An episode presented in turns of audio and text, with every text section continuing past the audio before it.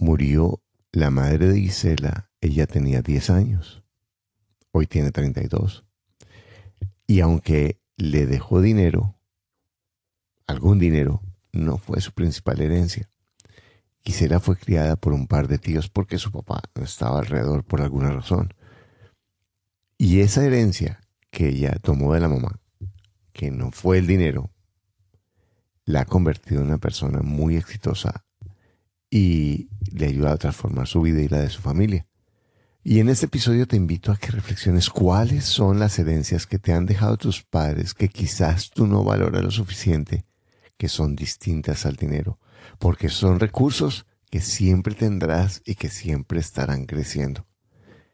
Gisela nos llena de entusiasmo y de espíritu de lucha en este increíble episodio. Para invertir mejor estás en Ingresos Reales con Bienes Raíces con Carlos Devis. Lo bueno, lo malo y lo feo de la inversión inmobiliaria. Directamente de quienes lo hacen todos los días. Regístrate gratis en carlosdevis.com y recibe nuestro informe gratuito de 7 verdades que tú crees que no te dejan crecer tu patrimonio. Ahora vamos al punto con Carlos Devis.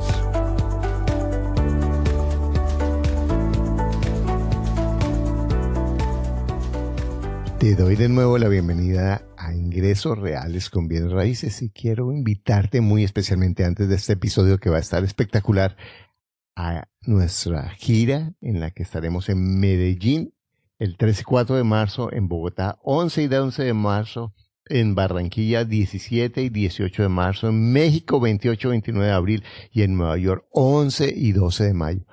Podrás conocer inversionistas, abrir tu mente. Eh, esto es bueno para personas que están comenzando o no tienen nada o para inversionistas que ya tienen muchas cosas porque se les va a abrir la mente de alternativas que ni siquiera soñaban. Espero conocerte. Si quieres ya, ve carlosdevis.com y aprovecha los descuentos que tenemos si te inscribes pronto, porque el precio va subiendo y los cupos se están agotando. Me encantaría conocerte y esta es una excelente oportunidad para crecer financieramente y cambiar tu pensamiento en muchas formas. Te espero. Hola, mi nombre es Atala Elizabeth Andrade. Vivo en Popayán, Colombia. Actualmente realizo emprendimientos que cambian positivamente mi vida. He crecido escuchando ingresos reales con bienes raíces. Disfruta este episodio.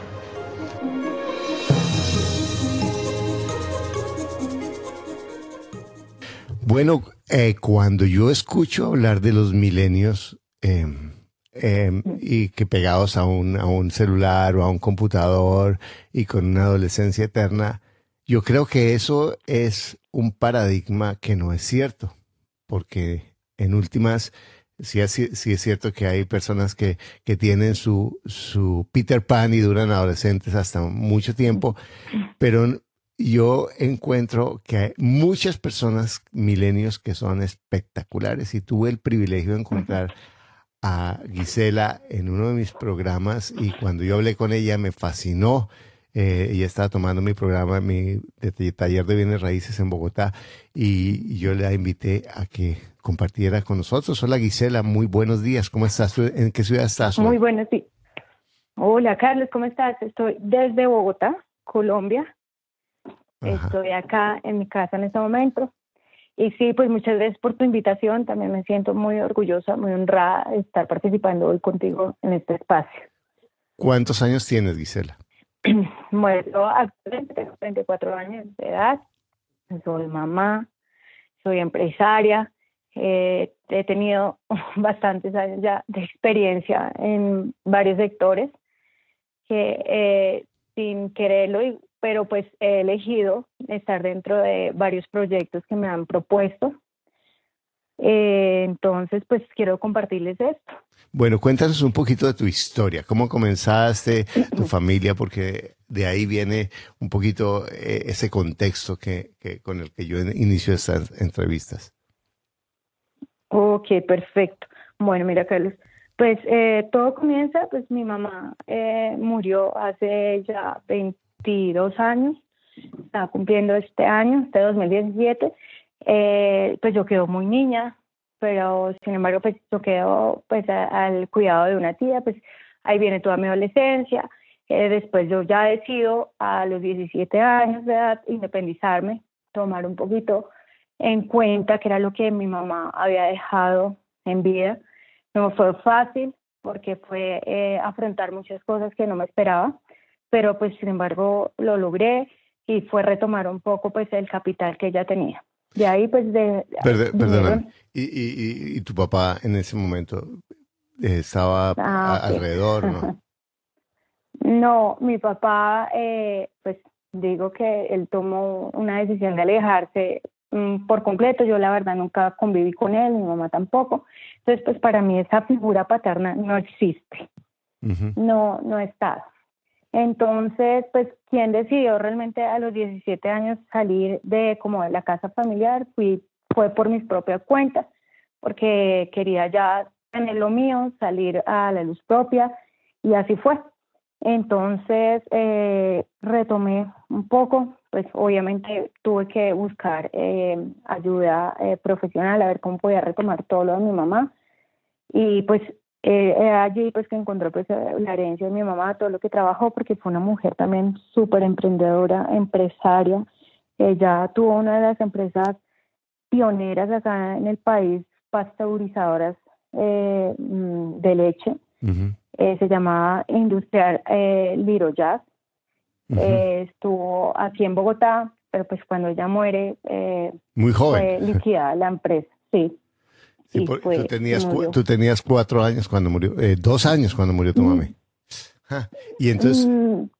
¿sí? Y, entonces, entonces tú, tú, tú recibes eso, ese, esa eh, herencia a los 17 años. Eh, ¿Y qué haces?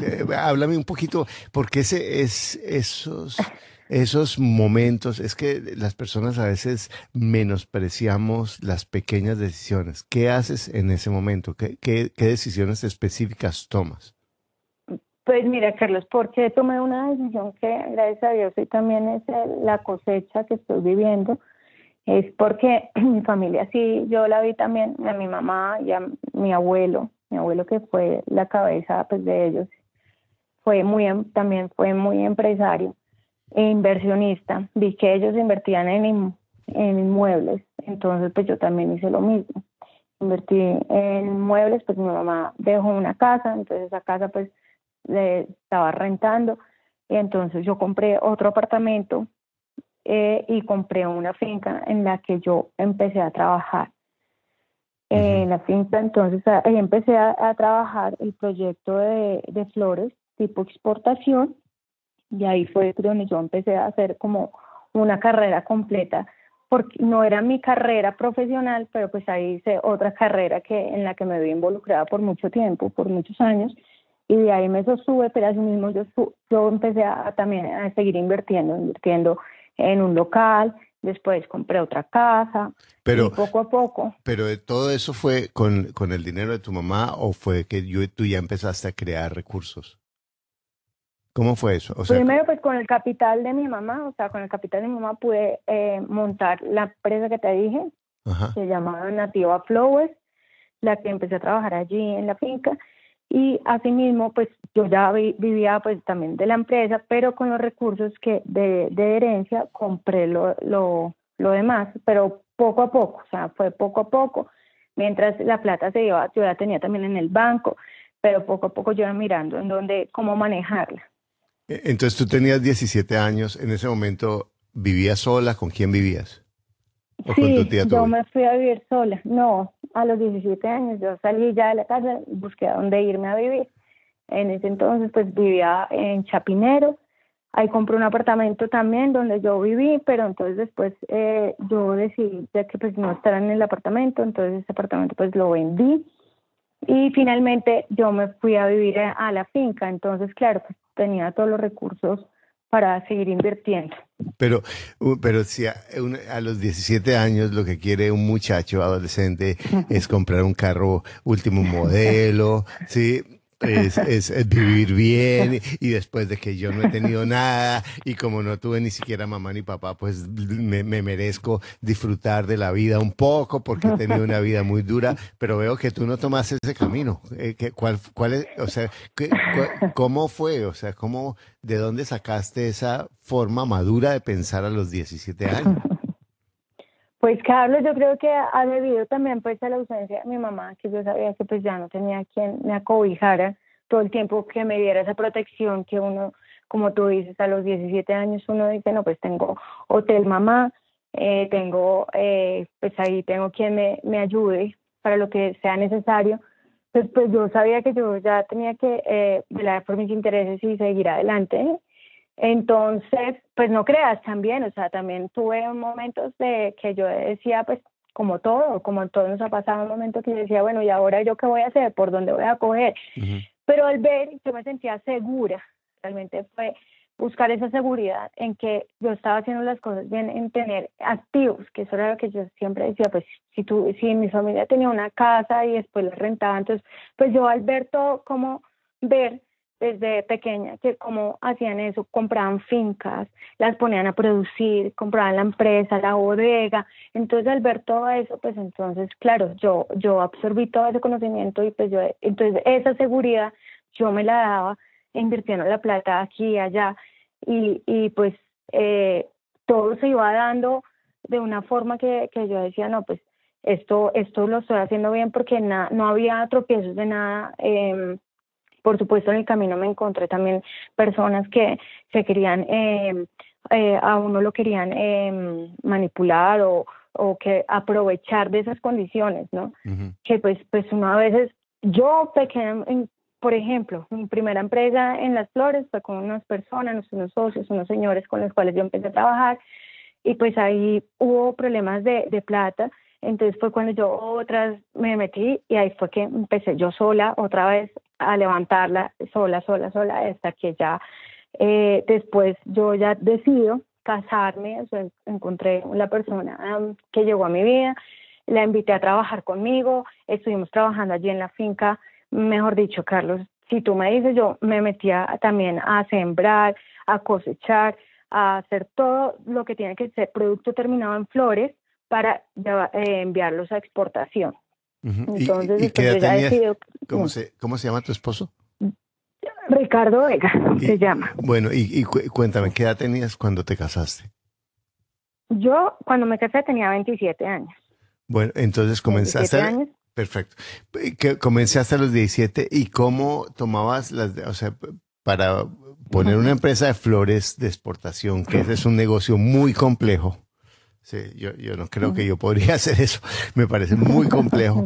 ¿Cómo, cómo, ¿Cómo haces eso? O sea, a los 18, ¿qué, cómo, ¿cómo haces eso? ¿Cómo aprendes? ¿De quién te guía? ¿Cómo, cómo logras eso? Ok, listo, Carlos. Mira, así es sencillo. Yo voy a poner un ejemplo muy sencillo y es como, así como te encontré a ti, Carlos, para que me dieras como esa guía, que lo que estás trabajando tú también todo el tiempo es aprendan cómo hacer bienes raíces, qué son los bienes raíces, pues por supuesto yo encontré un grupo de personas, una pareja de señores, esposo y esposa, cuales ya tenían una trayectoria en trabajar en flores, entonces ellos me buscan, mm, miramos el proyecto y empezamos a trabajar. Entonces, pues claro, yo ya tenía ahí una herencia, un capital, un ahorrito para empezar a trabajarlo y la finca estaba ahí precisa. Entonces empezamos en el 2008 que fue muy curioso porque en el 2008 hubo una caída del dólar fuerte aquí en Colombia. Increíble. Mientras que, sí, mientras, y eso nos decían, mientras que muchos estaban, por supuesto que ya tenían muchos años atrás, porque acá las flores se iniciaron en el país hace muchos años, o sea, te estoy hablando por lo menos unos 50 años atrás. Eh, eh, habían muchas fincas que ya estaban cerrando y nosotros estábamos lanzándonos a ver una oportunidad en el 2008 con una caída casi que venía el dólar en 3 mil y se bajó a 2 mil pesos. Sí, sí, sí. Entonces... Más la crisis de Estados Unidos. la crisis, correcto. Entonces ahí pues eh, ya nosotros preparados y pues dijimos, no, pues esto en algún momento se tiene que mejorar o vamos a empezar a trabajar y así fue y pues gracias a Dios eh, tuvimos, eh, eso se llamaba Diveragro con estas personas que yo te digo, pues en el camino pues hubo pues diferencias, no, no se manejaron algunos recursos bien, entonces fue cuando yo otra vez quedo sola, porque esas personas deciden irse, y yo quedo sola y quedo al tanto del cultivo, empiezo un nuevo nombre, por prestigio, por todo, porque pues no habían, ah, eh, se habían dado buenos manejos, entonces yo empiezo con Nativa Flowers y ese sí, o actualmente pues es propia, es mía, construida por mí. Entonces ahí fue cuando con mi esposo empezamos a trabajar, em, eh, después de unos años empezamos a trabajar juntos, pues yo ya tengo mis dos, eh, quedo embarazada, también em, eh, me dediqué mucho a mis embarazos después de un tiempo, pues ahorita pues soy mamá, pero sin embargo esa, ese, ese mm, estado de querer, de sentir ese, ese, esa, esa emoción por seguir eh, trabajando y seguir invirtiendo, ahí estaba. Entonces, pues claro, apenas yo podía, pues ahí estaba en la finca, seguíamos pues actualmente pues también eh, comprando un apartamento en Chía, yo estoy radicada en Cajicá, pero compramos apartamento en Chía. Eh, y, y, pues así, o sea, mirando por dónde está la oportunidad para, para mover, para movernos, Carlos. Entonces, tú tenías tu, tu, tu, tu, eh, tu negocio de flores, estabas invirtiendo en otros negocios porque simultáneamente compraste otra propiedad, ¿no?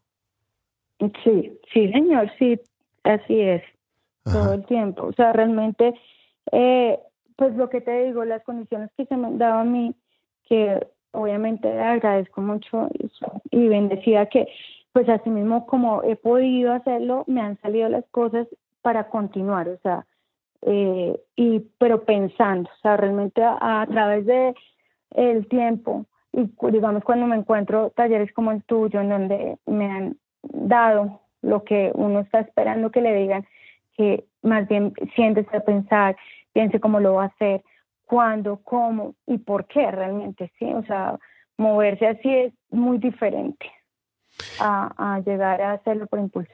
¿Cuál, es el, cuál dirías tú que en el aspecto de negocios ha sido el error más grande que has cometido? Mm, bueno, el error más grande que he cometido, Carlos, es, digamos, el afán, el no prognosticar las cosas, el no poner los números bien aterrizados sobre la mesa. Ese es uno de, mis errores que he cometido porque si yo tuviera un presupuesto, un control con los números, sé que ahorita hubiera maximizado, potencializado mis recursos a un 200%. Porque como pues yo veía todo por, por intuición, que pues que yo digo que eso no está mal, pero tampoco está, estás eh, mentalmente programado para decir, no, es que mira, acá está este número que para invertir tanta plata, pues de ahí ya no me paso. Entonces, ¿qué ha pasado? Pues muchas veces me ha tocado sacar más para poder cubrir eso, en vez de, no sé, eh, tener la estrategia como debe ser para no sentirme de pronto angustiada en algún momento y hacer las cosas un poquito más eh, fríamente calculadas. Entonces, ahorita tienes eh, la finca de las flores, todavía la tienes. Sí, sí, por supuesto. Y eh, te cuento que el año pasado, en el 2016, eh, pues tuve una pequeña, eh, ¿cómo se llamará eso? Crisis o no sé, de con tributariamente con la empresa por un tema, por temas contables mal asesorada, que se nos fueron a unas multas altas.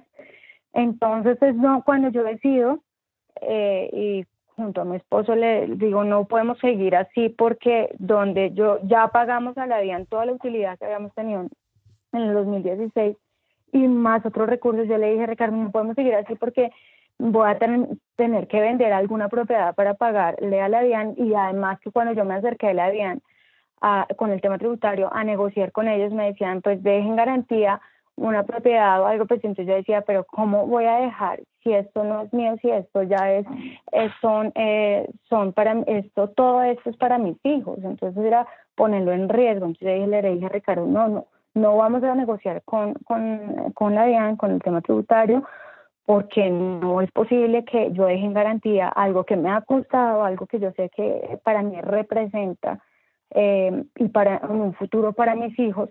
Entonces, finalmente lo que hicimos fue pagarle un, billete tras billete a la vida. O sea, ahí ya no hubo nada eh, en contra para que no pudiéramos salir de esa deuda.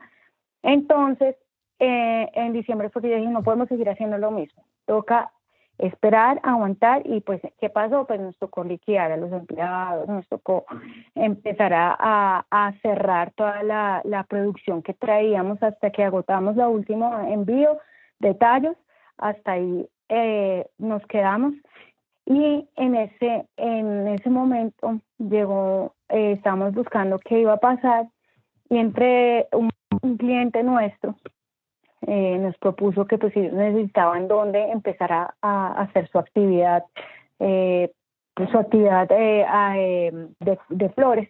Entonces le ofrecimos la finca y, y pues hicieron todo, todo todos los estudios a ver si era viable esa finca, si podían trabajar ahí y pues desde enero, febrero, marzo se hizo un contrato de arriendo y ellos tomaron la finca como arriendo.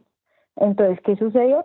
Que pues para nosotros fue muy favorable haber soltado de pronto en el momento que era algo que yo ya venía a venir como un problema, se volvió un, un, un tema positivo de que llegó una compañía y pudo trabajar y tomar la finca como arriendo. Entonces, ¿eso qué quiere decir? Que la finca se volvió para mí un activo, un activo productivo en, en este caso. Pero no se volvió sola. O sea, tú, tú tomaste una decisión de no, primero, de comprar la finca. Segundo, seguramente que en todos los momentos de crisis y de iliquidez decidiste ni hipotecarla ni venderla, que hubieras tenido todas las razones ah, para hacerlo. ¿De acuerdo?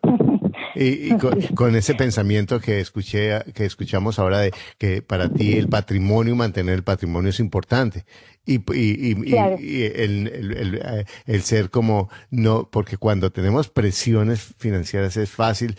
Eh, bueno, lo más fácil es hipoteque, lo más fácil es venda, pero lo que muchas personas olvidamos es que cuando nos ponemos en la mente una, decimos, no tengo más salida que encontrar una salida que sea la que yo me sienta bien, tú la encuentras. Entonces, tú, tú mantuviste tus principios de mantener tu organización, de mantener tu, tu patrimonio, de no hipotecarlo. Y aunque estuviste seguramente con el agua al cuello, te enfocaste en que tenías que mm. encontrar una salida y te fuiste abriendo a tomar las decisiones que me parecen increíbles porque has hecho importante mantener tu patrimonio, no endeudarte, ¿sí? Em, eh, eh, en mantener tu empresa y la finca me imagino que solamente lo que se ha valorizado en estos años es una cosa impresionante. Mm, pues Carlos, mira, pues si tú me lo estás diciendo, yo no lo había visto así. Te lo agradezco muchísimo porque, mira, pues sí, ahorita realmente hay una tranquilidad, por supuesto también, pues no, no ha sido fácil porque eh, fue una eh, desestabilidad, pues veníamos con la empresa, veníamos nueve años trabajando, donde uno pone un esfuerzo, unas, unos sueños, muchas cosas, anhelos, salir adelante, cada vez mejorar más, procesos, todo, todo, ¿cierto? Pero mira lo que tú has dicho, realmente son decisiones y que, y que y que se han tomado bien porque... Que las hemos tomado bien, las hemos tomado bien. Las hemos tomado bien, sí, las hemos tomado bien. Bueno, pero dime una cosa, Gisela, con esto, cuando tú ah, me hablas de esta situación y, y, em, eh, en la que estás en esta transición y sin embargo vienes e inviertes en un proceso de educación financiera y de coaching cuando estás en un momento de liquidez y de transición y de tomar muchas decisiones. ¿Cómo, cómo tomas esa decisión? ¿Por qué tomas esa decisión? Porque mucha gente dice, no, yo, yo voy a educarme cuando tenga plata porque ahorita no tengo plata. Pues Carlos, mira, la decisión, pues yo participé en el primer taller que, que hiciste, o el segundo taller que hiciste acá en Bogotá, Colombia, y participé porque estaba convencida de que realmente esa ha sido mi estabilidad financiera y ha sido como entre mis sueños y entre, entre mis planes ha estado como realmente invertir y mejorar eh, em, mis inversiones a nivel también, em, pues manejo y control del dinero, ¿cierto? Entonces, pues estuve ahí contigo, eh, estuvimos haciendo todo, eh, las actividades y, y ver que, que todo, tienes una experiencia por, por, por contarnos, por informarnos, por enseñarnos. Por supuesto, pues al ver eso y ver la oportunidad que ahorita tengo de que tú seas mentor, de que me escuches, de que decirme, Gisela, mira, por ahí no puede ser o por acá, porque nunca lo he tenido en mi vida, me entiendes? Nunca lo, lo he tenido, ni siquiera pues de nadie, ni siquiera familiar, nadie cercano. Entonces, pues digo, y entonces al ver que hay una persona que lo pueda uno orientar, que está en la disposición, vi tu apertura por completo como persona, como empresario, como con la experiencia que uno necesita escuchar, pues por supuesto tomé la decisión y, y yo digo, pues eh, eh, pasé mi tarjeta de crédito, yo digo, pues lo puedo manejar a cuotas y sé que es una inversión porque eh, Carlos me va a enseñar por dónde voy a, a ir para tener eh, eh, recursos otra vez otros ingresos pasivos para poder cancelar rápidamente mi, tarjeta de crédito, porque yo no soy de las que uso la tarjeta de crédito eh, a diario. Y, y, pues sé que entonces si ya la tengo eh, destinada para hacer este pago, pues entonces es maravilloso porque es educación financiera, es educación pues que a uno no le quitan eso en la vida nunca. Y si es más para hacer negocios, pues imagínate. ¿Y te ha ayudado? ¿La inversión ha sido buena para ti?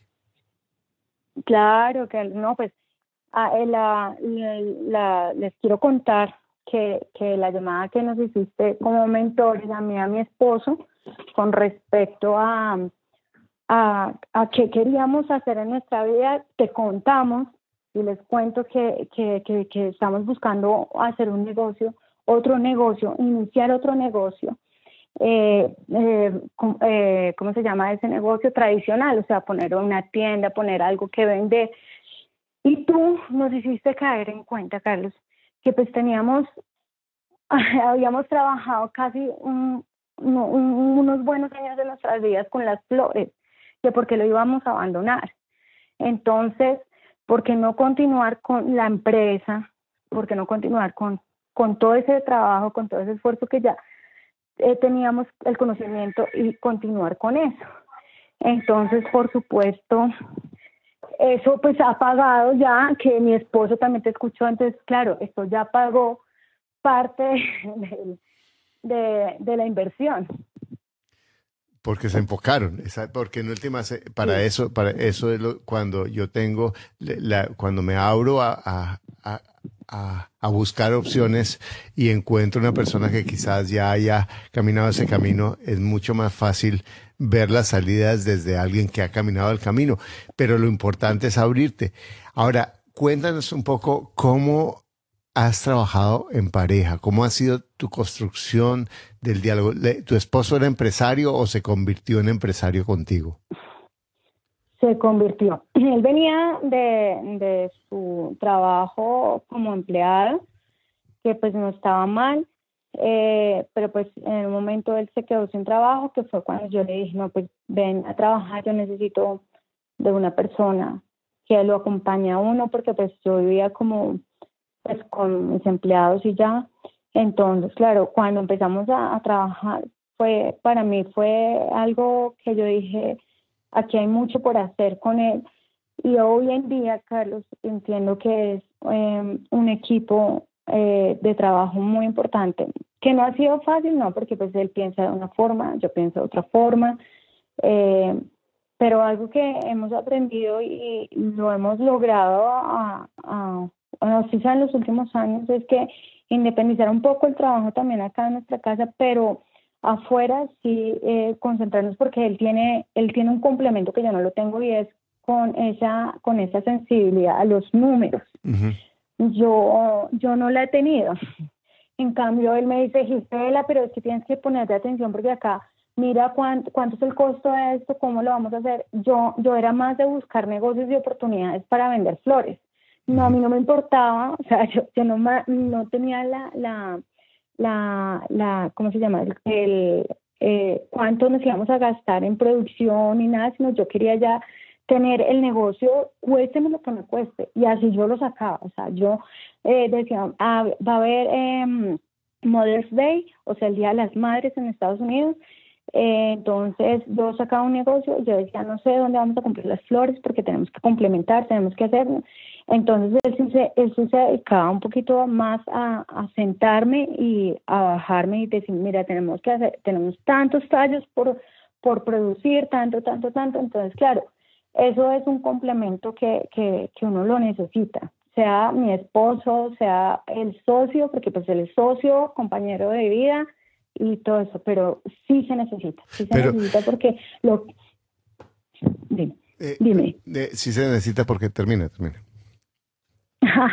sí se necesita porque eh, realmente eh, lo que te digo, no necesita el complemento para saber que lo, el, el otro eh, complemento para saber que uno está haciendo las cosas bien de, porque uno lo está viendo de una forma y el otro lo está viendo de otra forma. Entonces, unir esas dos cosas, pues facilitan más. Pero, por ejemplo, es fácil caer en que él es negativo porque todo lo ve mal o porque está mirando los números, o ella es impulsiva porque solamente le importa hacer las cosas. ¿Cómo conciliaron ustedes esa, esa diferencia? Porque es fácil ese argumento, ¿no?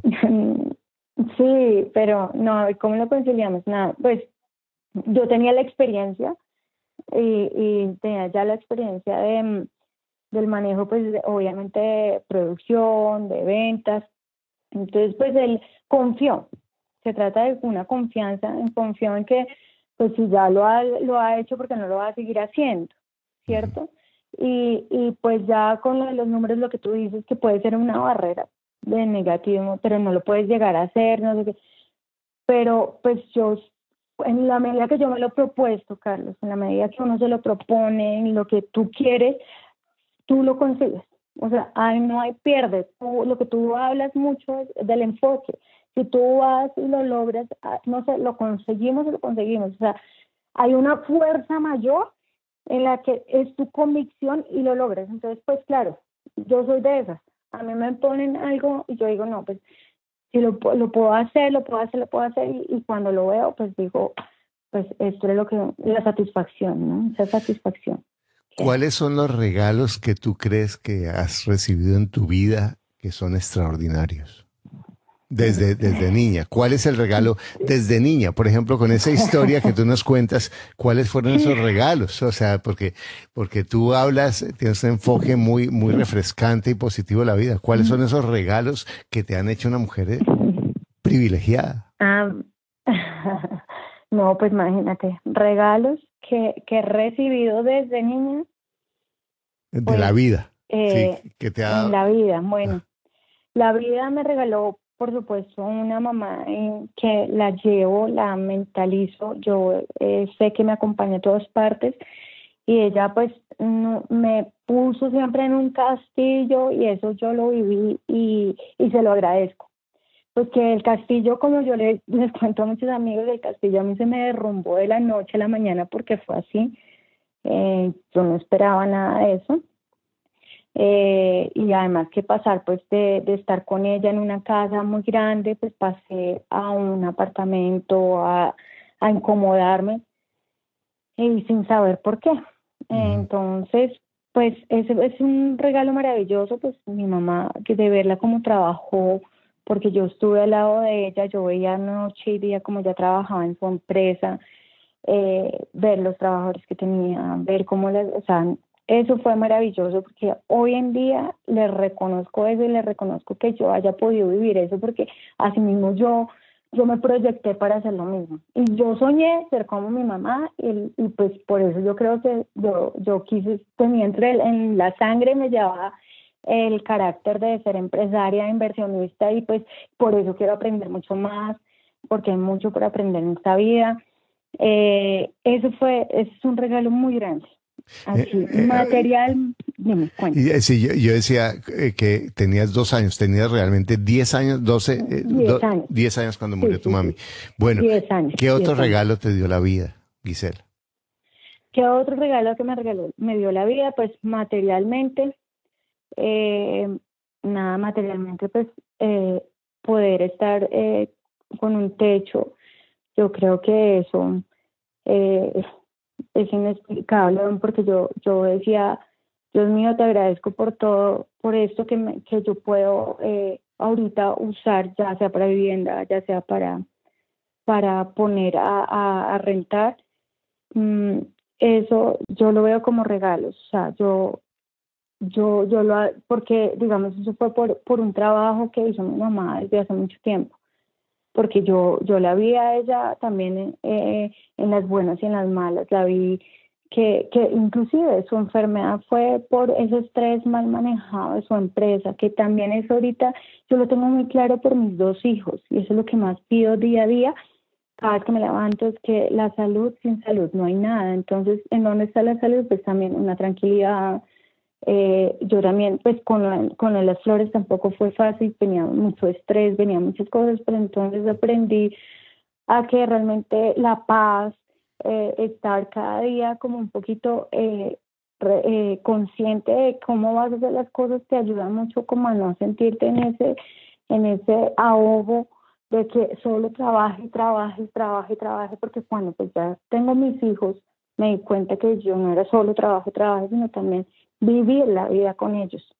Entonces ahí es donde reconozco el valor pues, que hay del tiempo para todo. Para todo hay tiempo. Eso es algo que yo también he comprendido. Entonces, es eh, identificar en qué momentos puedo hacer esto, hacer esto. Claro que me ha costado también programarme, no es que yo sea la más organizada ni la mejor, pero ¿Por qué? Porque también he buscado ayuda de cómo, en qué me puedo basar para tener unos horarios, todo eso. Entonces, pues es leyendo, es asistiendo, ¿no? O viendo cursos por YouTube, así de sencillo como manejar el tiempo.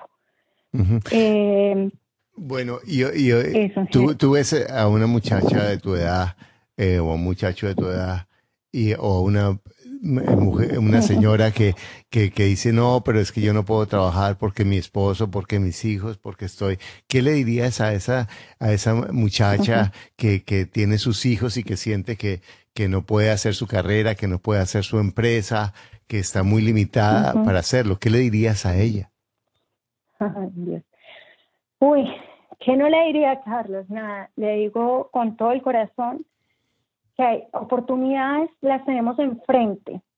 Que otra cosa es que no las queramos ver, que no, que no nos sintamos con esa fortaleza, con esa seguridad para saber lo que somos cada uno para lograr lo que uno quiere, porque estoy segura que cualquier persona, cualquier mujer tiene algo que quiere tener, hacer, ser, ser también. Entonces, eh, por meternos, mentalizarnos cosas que, que, tenemos siempre en nuestras cabezas, es lo que nos impide ver. Entonces realmente eh, por esposo, por más hijos, no, no, o sea, la vida es de uno, Carlos. La vida, o sea, uno no puede, la vida no se la quita uno ni el marido, ni los hijos, ni nada. Es uno y estar consciente de que aquí, como yo lo digo, yo soy Gisela, eh, soy una mujer que, que quiere em, eh, disfrutar la vida como pues haciendo las cosas bien, trabajando, porque sin trabajo tampoco, eso es vida, o sea, para mí el trabajo también es vida, sentirme útil. Entonces, todo eso hace que uno se sienta vivo, cada vez con más fuerzas, con ánimo de pararse, levantarse, hacer las cosas. Entonces, a eso les digo yo a ellas que eh, buscar siempre propósitos para hacer las cosas y, preguntarse para qué, por qué soy acá, porque yo me lo pregunté muchas veces, yo decía, Dios, ¿qué es lo que tú me tienes en esta vida? Para que yo, te, ¿qué, tengo, qué, qué, me, qué vine a hacer en esta vida? Porque porque me has quitado, digamos, una persona que para mí en este momento eh, me ha hecho mucha falta, que es pues, por supuesto mi mamá, mi mentor, la que me decía por dónde iba, por dónde no iba, nada, entonces yo decía, por Dios, ¿a qué vine en esta vida? Y ponerle propósito a todo, que eso es mi intención, ¿no? Y ahorita es una fuerza mayor mis hijos, mis hijos también es la fuerza mayor de no darles todo, porque también, también se la, que se las vayan buscando también, pero eh, darles como o tenerles un colchón para lo que sea, para, para sus estudios, para lo que les venga, que ahí va a tener el apoyo, pero también mire a ver cómo va a conseguir lo que quieren, porque eso es importante, saber qué es lo que uno quiere para poder llegar allá. Entonces, de acuerdo a lo que yo he venido trabajando contigo, pues es que he descubierto todas esas cosas, Carlos, qué es lo que uno realmente quiere para poder llegar allá. Entonces tú decías, no, pues ya tienes la experiencia, entonces hazlo. Entonces es enfocarse en eso, qué es lo que uno le gusta hacer, hacer para así hacerlo con pasión, con amor, con todas las herramientas que uno necesita en la vida para poder llegar a hacerlo exitoso. Así de sencillo. O sea, puede que no sea exitoso el día de mañana, pero tú lo dijiste también, Carlos, y es paso a paso, construcción a construcción. Además que uno no se la sabe todas, y eso es lo que yo me he dado cuenta. Y en la vida me consiguió personas que se la saben todas, y, y, y ahí es donde uno dice realmente, Dios mío, pues uno puede ser tan egocéntrico en la vida para no darse cuenta de que las demás personas tienen mucho por, por, por enseñarles, así uno no sepa lo mismo que contablemente, que cómo se maneja un un papel eh, tributario o cosas por el estilo. O sea, eh, hay mucho por, por aprender. Bueno, Gisela, muchas gracias eh, por tu historia inspiradora y a ti que estás escuchando esto, nos, nos, Gisela nos ha dejado varias píldoras, varias perlas hermosas. Una de ellas que quiero recordarte es, si tu vida no está funcionando como tú quieres o está funcionando como tú quieres, es tu vida. En últimas, no hay nadie, ni el esposo, ni los hijos, ni la pareja, ni el trabajo, ni el país, ni nadie, sino tú tienes el poder de hacer el cambio que tú quieras. Muchas gracias, Gisela. Vas a llegar muy lejos. Me saludas a Ricardo y has tenido, de verdad, gracias. sigue creciendo con bienes raíces. Un abrazo, nos vemos. muchas gracias, igual.